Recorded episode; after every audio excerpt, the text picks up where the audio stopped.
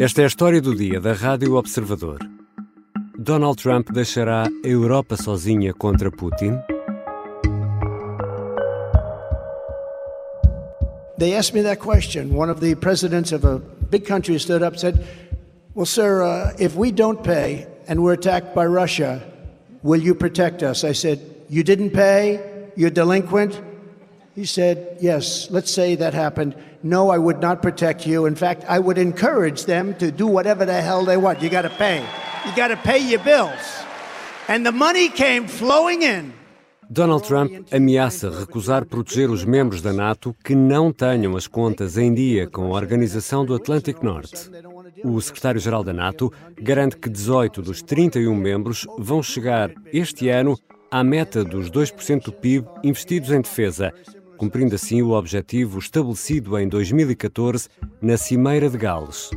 Mas, contas feitas, os membros europeus da NATO vão agora gastar um total de 380 mil milhões de euros em defesa, o que representa um recorde, e em conjunto chegam aos tais 2% previstos. Mas a ameaça de Trump, que pode vencer as eleições de novembro nos Estados Unidos, essa ameaça mantém-se a pairar. E se for reeleito? E se Putin invadir um país aliado? Os Estados Unidos vão cumprir o previsto no artigo 5 do tratado Virão mais uma vez salvar a Europa do autoritarismo? Hoje a conversa é do jornalista João Santos Duarte com Francisco Proença Garcia. É professor no Instituto de Estudos Políticos da Universidade Católica e é ex-oficial do Exército. Eu sou Ricardo Conceição e esta é a história do dia de sexta-feira, 16 de fevereiro.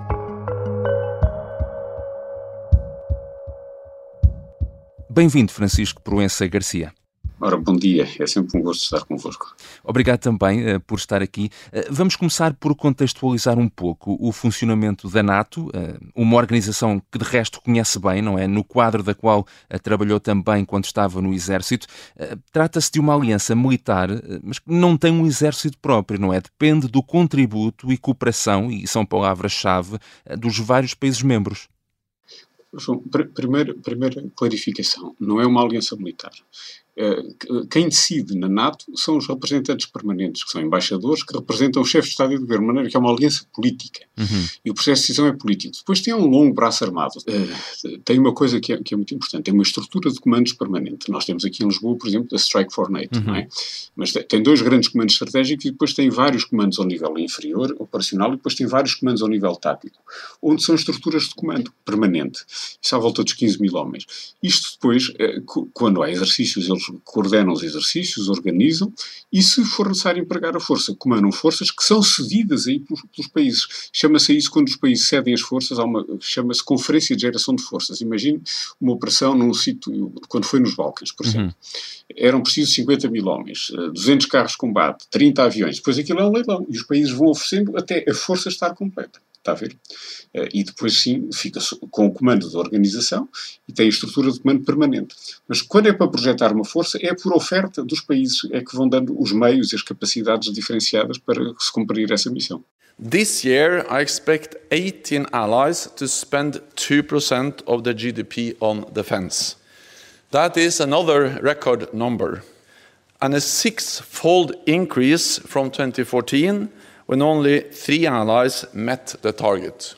No que se refere ao contributo de cada Estado-membro uh, da NATO, quando é que surgiu esta meta uh, de os membros terem de investir 2% do seu produto interno bruto uh, em defesa? isto surgiu talvez há 18, 20 anos. Mas depois veio a crise financeira. E depois houve uns que se portaram maior fardo do que os outros. Depois, uhum. em 2014, depois de, de, da invasão da Crimeia, eh, e já tínhamos tido os problemas na Geórgia em 2008, é que se decidiu, bem, nós temos que pôr dinheiro na defesa.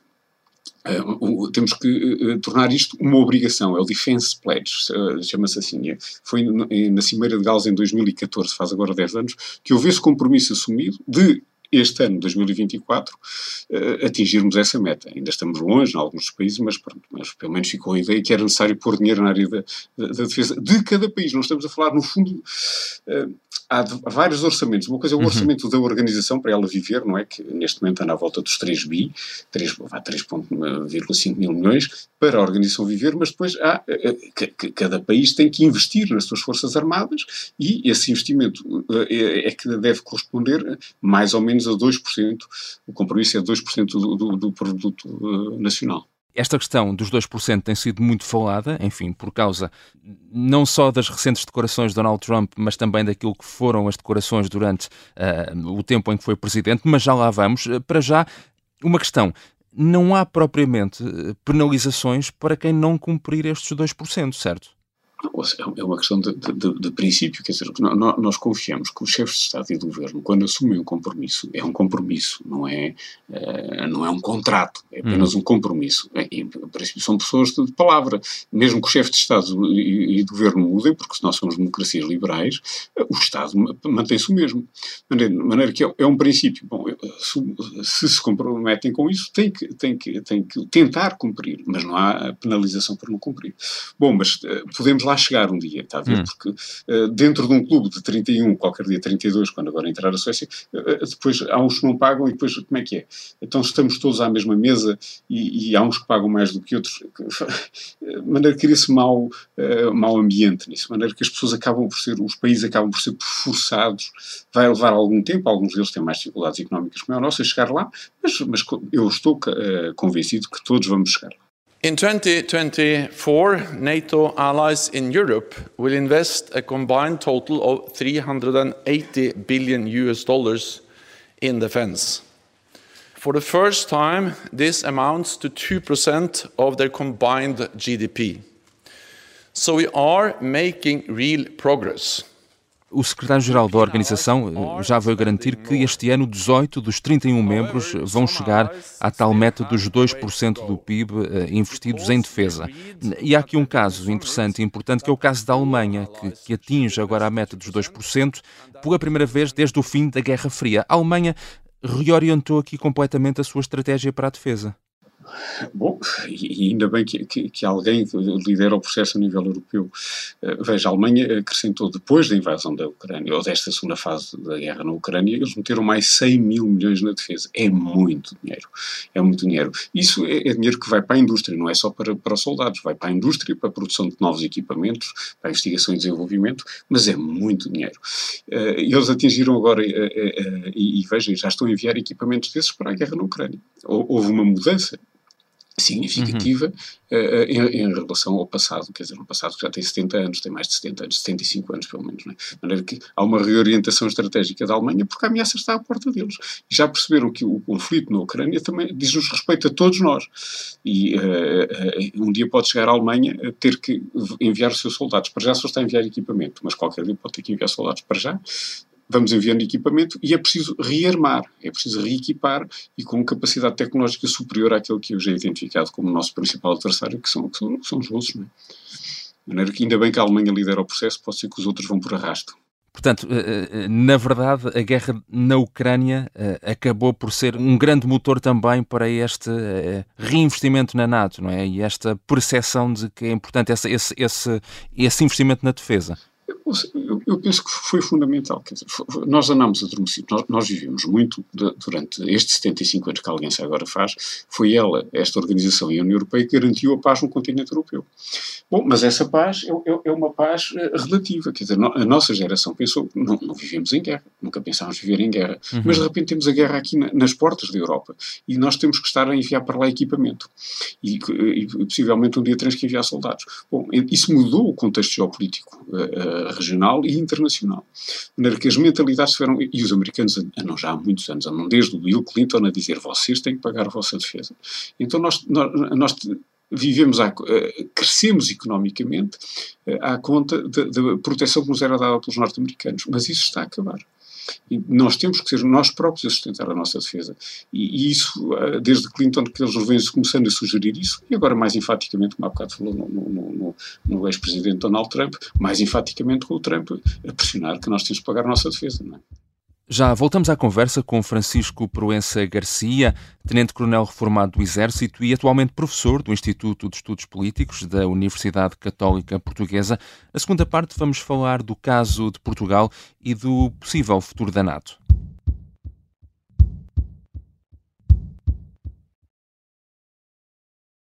Estamos de regresso à conversa com Francisco Proença Garcia. Francisco, Portugal, eh, que percentagem do PIB é que tem estado a gastar em defesa? Está ainda bastante longe da meta dos 2%. Nós, quando foi a crise financeira, eh, criámos uma coisa que era a Diretiva de Defesa 2020, onde nos limitávamos, nós por lei, a gastar no máximo, está a ver, a 1,1% do PIB. Bom, estamos a meio do caminho. E depois, nas estatísticas, nós normalmente fazemos isto à portuguesa. Adulteramos um pouco os números, metemos parte, parte da GNR, parte da proteção civil, metemos, enganamos. Eles vão aceitando isso, toda a gente sabe que por todos os países fazem isso. Eh, há aqui um, um, um forjar, eh, não, não, não transmitimos a verdadeira realidade. É outra realidade. Bom, mas que, que, é, que, se é aceito pelos pares, tudo bem, não tem mal nenhum eu, eu meter lá uh, parte da GNR e, e, e, outras forças se for necessário, porque eles também contribuem para a defesa e segurança do país. E têm equipamentos para isso, e treino, e homens para isso. Que, não, mas ainda estamos longe dos 2% do nosso produto, que é muito dinheiro, estamos a falar em mais de 5 mil milhões. Uh, mas precisamos, de facto, porque senão não estamos a, a, a, a, corresponder ao investimento que os nossos pares vão estar a fazer. De maneira que uh, tem que haver dinheiro não só para os equipamentos, mas também para o apoio uh, àqueles que têm vontade de servir, porque nós não, não temos serviço militar obrigatório. Há países que estão a retornar isso, mas nós não temos, esperemos que não voltemos a ter, que, porquê? Porque que não haja essa necessidade, não é? De maneira que tem que ser suficientemente atrativo para os jovens uh, irem prestar o seu serviço, eventualmente fazer uma longa carreira, mas prestarem ali o serviço. Se não for apelativo, eles não vão. Depois, como é que nós vamos resolver esse problema? Está a ver? Podemos ter todo o dinheiro, até podemos ter todo o equipamento. Se não demos prestígio social, se não demos atratividade, os jovens não vêm. E esse, esse é o grande nosso problema, é, é o, o, recurso humano, sobretudo esse. A tecnologia, sabe, quando nós temos os quartéis generais internacionais, temos acesso a toda a tecnologia, uhum. a, a, a, todos os meios. Mas depois, quando eu vou para uma operação com, com, os, outros, com os outros aliados, eu, eu não posso levar um modelo antigo, porque senão eu deixo de poder fazer as operações com ele.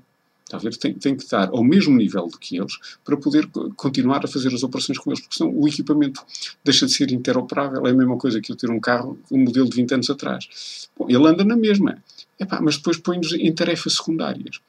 E eu acho que nós não merecemos isso. Nós eh, somos fundadores da Aliança e no nosso, no nosso uh, prestígio internacional nós devemos ter, uh, dever estar na primeira linha, não é em todas as capacidades, mas em algumas das capacidades devemos estar na primeira linha, porque senão deixamos de contar. E se nós não temos contributos ativos para a organização, uhum. para esta e para a União Europeia, os contributos ativos contam-se com boots on the ground, contam-se com capacidades, uh, e se não tivermos esses contributos ativos, não existimos. They weren't paying their bills. You've been reading about it.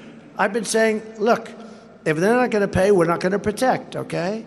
And Biden said, oh, this is so bad, this is so terrible that he would say that. No, when I came in, I didn't make a speech. I looked at the numbers. I said, these numbers are terrible. Nobody's paying their bills.